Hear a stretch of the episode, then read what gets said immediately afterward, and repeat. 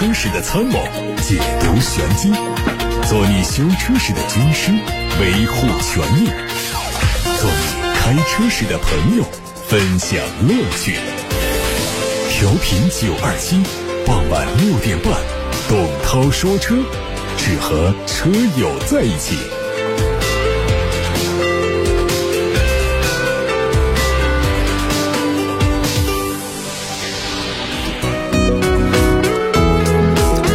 他说车节目的直播今天开始了，大家可以把选车用车的问题发到直播间来。我们先看新闻，宝马官方宣布，宝马 i 数字情感交互概念车将在四月十七号举办的 BMW 创想未来之夜上在国内首发亮相。这款概念车年初在二零二三 CES 展上曾经全球首秀，展示了宝马对未来车内车外数字体验的愿景。双肾格栅、双圆形大灯和霍夫曼斯特弯角等经典的元素都以创新的数字方式呈现，配备的。最新的电子墨水技术可以实现多种个性化的车身配色的方案。内饰采用极简的设计风格，并且用上了 BMW 先进平视显示系统和混合现实交互界面。需要显示的功能会以全景 HUD 投影的方式来实现。车里所有的玻璃都可以作为屏幕。这个概念车可以跟人进行交谈。前大灯和封闭格栅共同组成了车外人机情感交互模块，能够做出不同的面部表情，表达情感，比如喜悦、惊讶或者是赞同。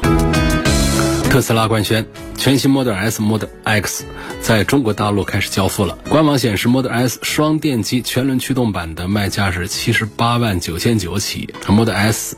三电机全轮驱动版售价一百点九九万元起，Model X 双电机全轮驱动版。八十七点九九万元起，而三电机全轮驱动版卖到了一百零三点九九万元。相较于现款车型，全新的 Model S 和 X 的外观都做了小幅度的改变。车里换上了全新的方向盘，取消了怀挡，换挡都通过屏幕操作。十七寸的中控屏支持左右调节倾斜的角度。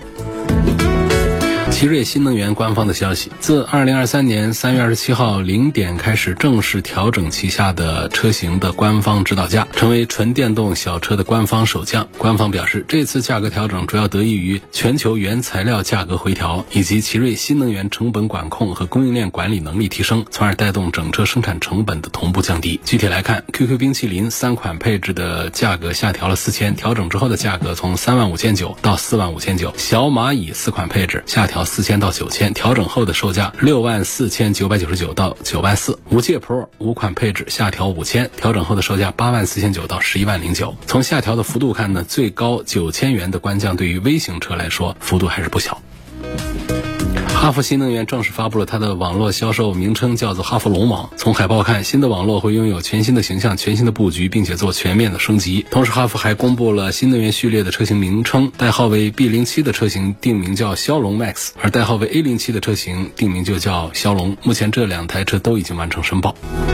领克旗下的全新中型 SUV 零八迎来了首发亮相，可能在年内正式上市，进一步填补领克在中型 SUV 市场的空白。新车是领克全新都市对立美学设计风格的首款量产车，整车通过大量的直线条元素来刻画出肌肉感，类似于 Y 字形的日间行车灯更加扁平，车尾同样是大量的折线，贯穿式的尾灯内部有非常富有科技感的细节。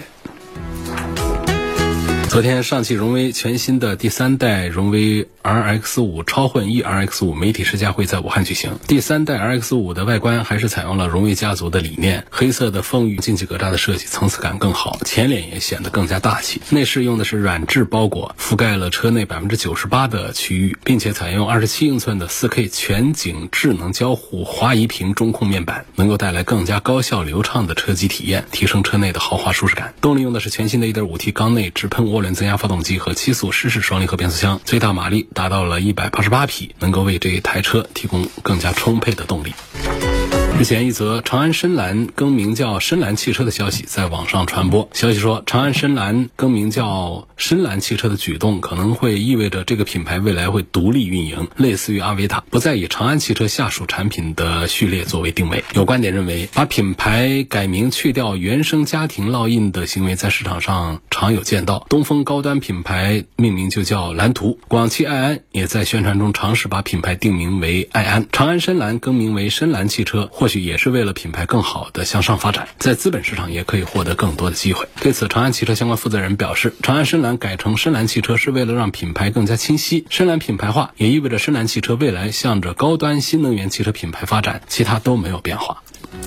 非凡 F 七正式上市了，六款配置的价格区间是从二十点九九到三十点一九万元，其中售价为二十点九九万元的基础版在今年的下半年会上市。如果选择车电分离的模式，非凡 F 七购入的门槛将会进一步下探到十四点五九万元。这车长度是五米整，轴距三米整，定位在中大型的纯电动轿车。外观用的是以线带面的线条设计理念，整体看上去简洁流畅。车里配备了尺寸达到四十三英寸的三连屏和后排的八英寸的娱乐屏。可以实现多屏互动、三屏互联的效果。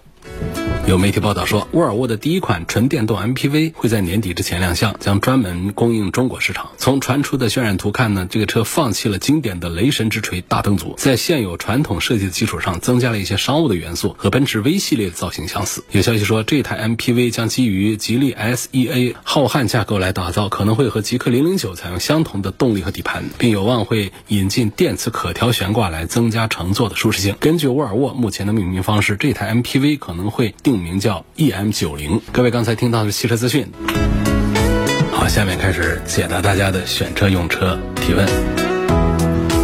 有位网友说，想买一辆蓝图的梦想家，需不需要做隐形车衣？哪一家隐形车衣好？希望可以推荐一下。隐形车衣，我是觉得二三十万。价格往上的车型呢，就可以考虑了。因为隐形车衣本身它的价格啊，它不像我们贴个太阳膜那么的简单，那么的便宜。对漆面的保护效果也还是非常的不错，但是价格不低。所以呢，就是十几万以下的车呢，我。不是太主张来推荐。那么到了二三十万、四五十万、上百万的车的话呢，保护自己的漆面，花个万把块钱或者说大几千块钱来做一个隐形车衣，我觉得还是有必要的。蓝图梦想家还是有必要、值得来做一个，因为它属于是 MPV，所以它比较费膜一些，所以收费上也会不便宜。在品牌上讲的话呢，就哪一家好，还是这根据价格来。每一个品牌底下它都会有一些不同的价格的型号的。像现在排名靠前的隐形车衣，仍然还是。是威固龙膜三 M，底下圣佳圣科呀，这些再还有一些，那可能就是一万以下价格的。所以根据这个车型来，我觉得二三十万左右的车呢，就是推荐贴这个车衣的话呢，它的价格在一万块钱左右，大几千块钱，一万块钱出头就可以。到四五十万以上的车的话呢，可以考虑的是两万块钱左右的这样的车衣。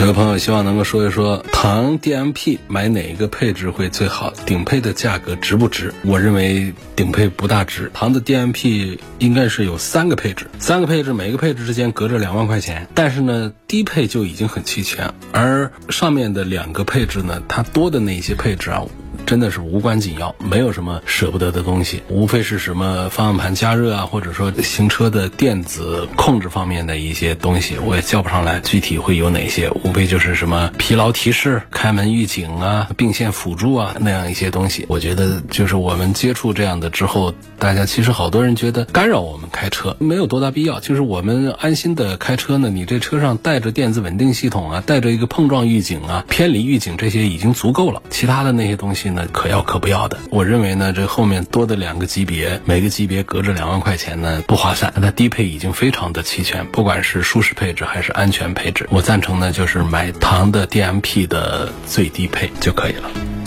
下面说，在纠结着 DMI 和 DMP，平时在西安市区用，计划这两年自驾去西藏和新疆，怕这个 DMI 不够用。那我们要把这个 DMP 和 DMI 的区别啊，把它给说一说。简单的理解就是 DMP 呢是更偏向于性能化一些，然后纯电动的续航的里程会长一点。那如果我们要是细节的来讲的话呢，就是首先讲呢，DMP 呢它的排量要。更大，二点零 T，那 DMI 一般配是一点五 T 的小排量的发动机，在技术上也有不同，就是 DMP 配的这个二点零 T 的发动机呢，数据更强，但是它技术是更加传统一些。DMI 系列呢，它的发动机小呢，但是它用的是最新的技术的发动机，有米勒循环啊，技术更先进，热效率更高，带来的效果是油耗更低啊。还有一个变速箱也不一样，DMP 呢，它更偏向于大功率，性能高，所以它配的是六速的湿式双离合变速箱。DMI 它更加倾向。样的是节油环保，所以它配的是 E CVT 无级变速器，还有在电机上的配置也不一样，就是 DMI 全系它用前置的一个单电机，然后 DMP 呢，它除了有后置的单电机版本之外呢，它还有双电机的车型，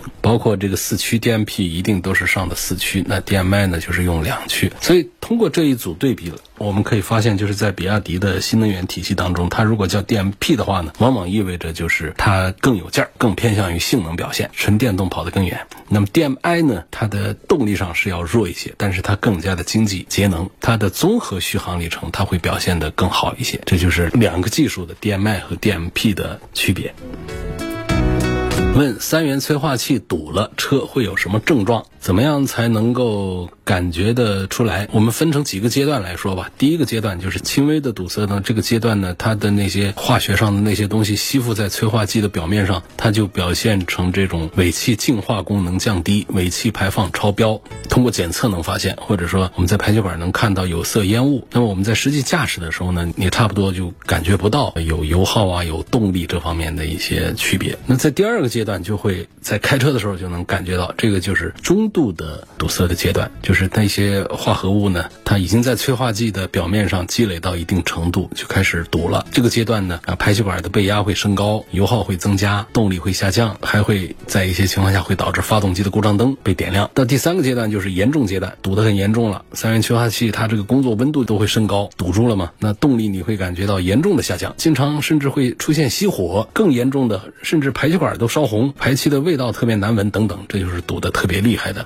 这种情况，呃，通常我觉得就是说，在第一阶段的话呢，我们进行治理的话，那效果是会比较的明显，中度也会收效比较，但是到了这严重堵的这种阶段的话呢，那可能就是涉及到要么我们换，要么我们就要用那种草酸来做清洗。所以在这儿我也跟大家推荐九二七为大家定制生产的三元镜这些东西，就是。针对我们三元催化堵的一个添加剂，这个东西把它加到这个油箱里面用就可以了，跟咱们那个油路三效配合着用就行。到哪儿去买呢？就到咱们交通广播的唯一的官方电商平台，就九二七汽车商城上去看看。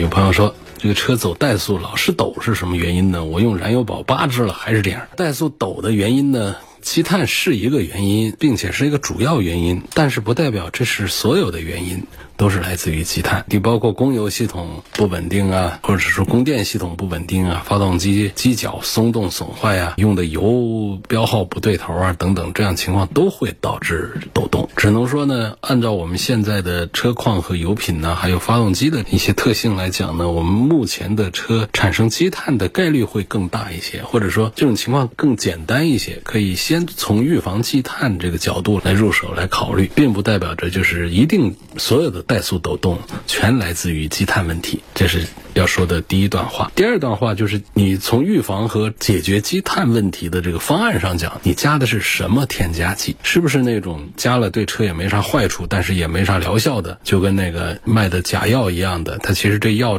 的面粉做的，怎么吃它也治不了病，但是它也不会导致有什么别的问题。这种像假药一样的这种假的添加剂，这在市面上是非常多见，它没有什么实际的效果。所以你说加了八支还是加了八十？实质，它都改善不了你那个积碳的问题。为什么 CRV 的评论区都说它油漆太薄，噪音难以忍受，缝隙大，味道大，车机差，音响差，等等等等？但是 CRV 多年卖的还是特别好。你这看这评论区怎么会都这样说呢？那都这样说，这车还卖个鬼呀！另外就是你看是跟什么车比？你一定要是在这个价位里面来做对比。在二十万这个紧凑型 SUV 的这个领域里面，CRV 各方面的品质控制、配置、性价比、外观这等等方面，它是数一数二的，所以它才会卖的比较好。但一个车呢，它是多方面的评价标准，任何一台车都不可能做到面面俱到，各方面。都挑不出刺儿来。你要是盯着它挑刺儿的话，那不管是什么品牌的、什么价位的车，你不按照这个价格的段位来挑刺的话，它总是可以挑出一些问题来。你要说这个人他天天他在开这个宝马的叉五，然后你让他来开一下 CRV，然后来评价，他没有把它降到二十万这个价格的段位来评价它，他就会说这车油漆差，这隔音降噪不好，这沙发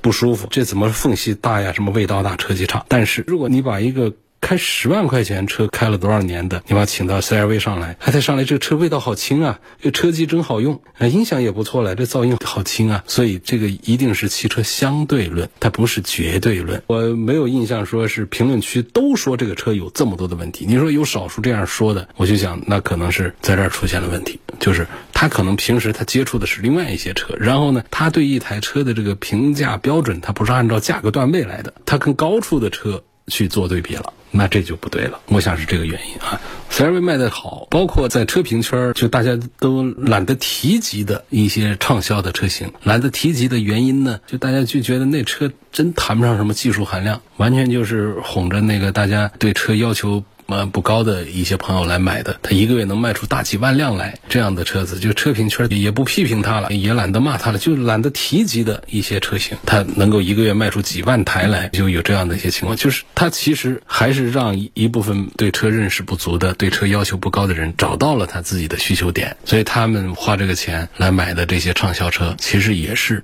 物有所值的一个交易。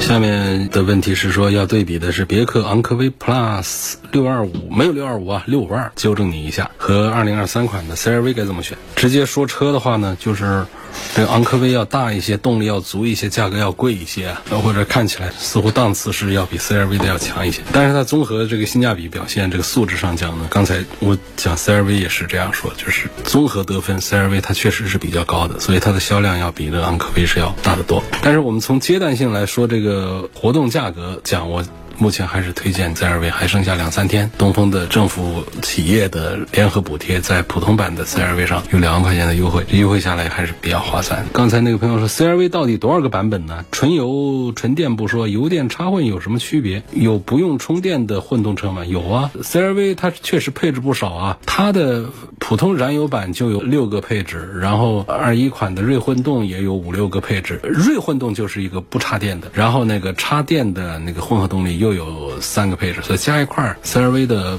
配置还是比较丰富，是比较多的。锐混动呢，这是本田和丰田的两个品牌的混合动力的最大的区别。丰田的那套叫双擎，然后本田这个呢叫锐混动。其实呢，说的这个意思都差不多，就是有电动机啊，有这个燃油发动机。那么在一起，他们是不需要额外的给他们充电的，在行驶的过程当中，它是自己补电的。那么在一些工况下，它可以用电来行驶，但但是大多数情况下呢，在本田上的话呢，它是油和电是一起混合使用来智能切换的这种形式。发动机的功率呢，一般都不会太大，电机的功率也不会太大。这就是一个常见的这个锐混动的，而且这个是我会比较推荐的，价位现在做的是比较低的，也挺划算的。那么在这个 CRV 上呢，它也有2.0升的自然吸气发动机，再加上一个大电池做的这个插电式的混合动力，这个就平时行驶的时候。呢，它也可以给电池补电，但是因为它电池大了，那是不可能说补到能够用的，它就需要额外的来插电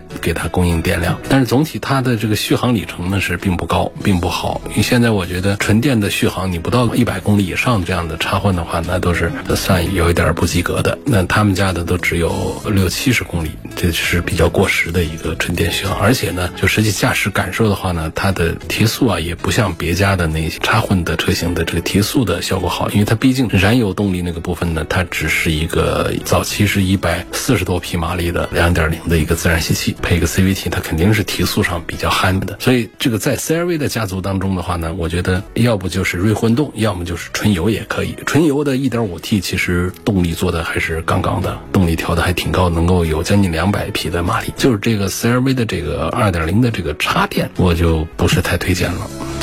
能不能评论一下已经停产的宝马纯进口的 i3 建议买二手的吗？二手车建议不建议就得看价格，所以价格是决定一切的。它是一个停产再久的、再差劲的车，它的二手价格足够便宜，甚至是白送给你，那这也可以考虑要。它跟新车我们的评价标准不一样，因为新车的价格是一定的，新车的品质、车况是有标准的，所以这时候我们可以评价这台车和那台车之间的区别，推荐买谁，不推荐买谁。二手车一个就是一车一况。第二个是一车一价，你让我怎么说？光说这个二手的这种老 i 三值得买还是不值得买呢？从当年的这个 i 三的新车的车况来说，在那个时候呢，基本上是不推荐买的。三四十万的价格有点红傻子的印象，卖不出去之后，马上就是打对折在销售，然后迅速的把这个整个 i 三就把它给停产了，就不做了，就宣布呢其实是一代失败的车。车子做的呢很追求车内的环保用料，然后外观做的奇形怪状的很丑，然后整车子的续航也就很倒霉，很短，标称才三百多，实际跑就一百多，然后卖个三四十万，谁买？嗯，所以后来很快就停了。但是你像现在在华晨宝马生产的基于燃油三系来做的这个 i 三，那就不一样了。其实大大方方一个车，价格也特别便宜，然后实际的这个续航和驾驶的动力的表现，那都是很强大的。所以我们抛开这个二手车这个概念不谈的话，就是纯进口那个 i 三本身我是不推荐的。但是在二手车领域里面，你要有个人这个车子公里数也不大，车况也还挺好，他说五万块钱拿走，这怎么不能买呢？你管它停产不停产，便宜划算，那就该把它拿下。但是说。说这个价格还得卖个十几二十万的话，你说这样的车你要它干什么？所以二手车的评价一定是根据它的车况以及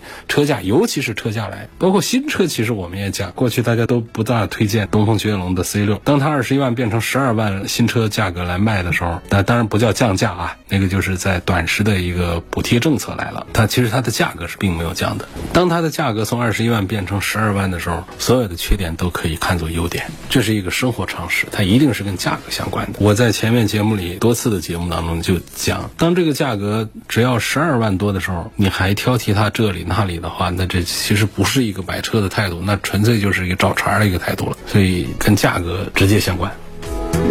你看，像我在买车的时候，或者大家买车，我经常会交流一个观点，说这车我平时在街上看着都不顺眼，我都讨厌。啊，有很多。我自己挑车的时候，我也很纠结，我是买哪个车好。但是说，如果说这车有一个特别好的价格的时候，它怎么不顺眼，它都已经不是个问题了啊！我就冲着这价格，我就可能把它给买下来。这是很多人的一个买车的一个心态，我买一个性价比，这就是对的。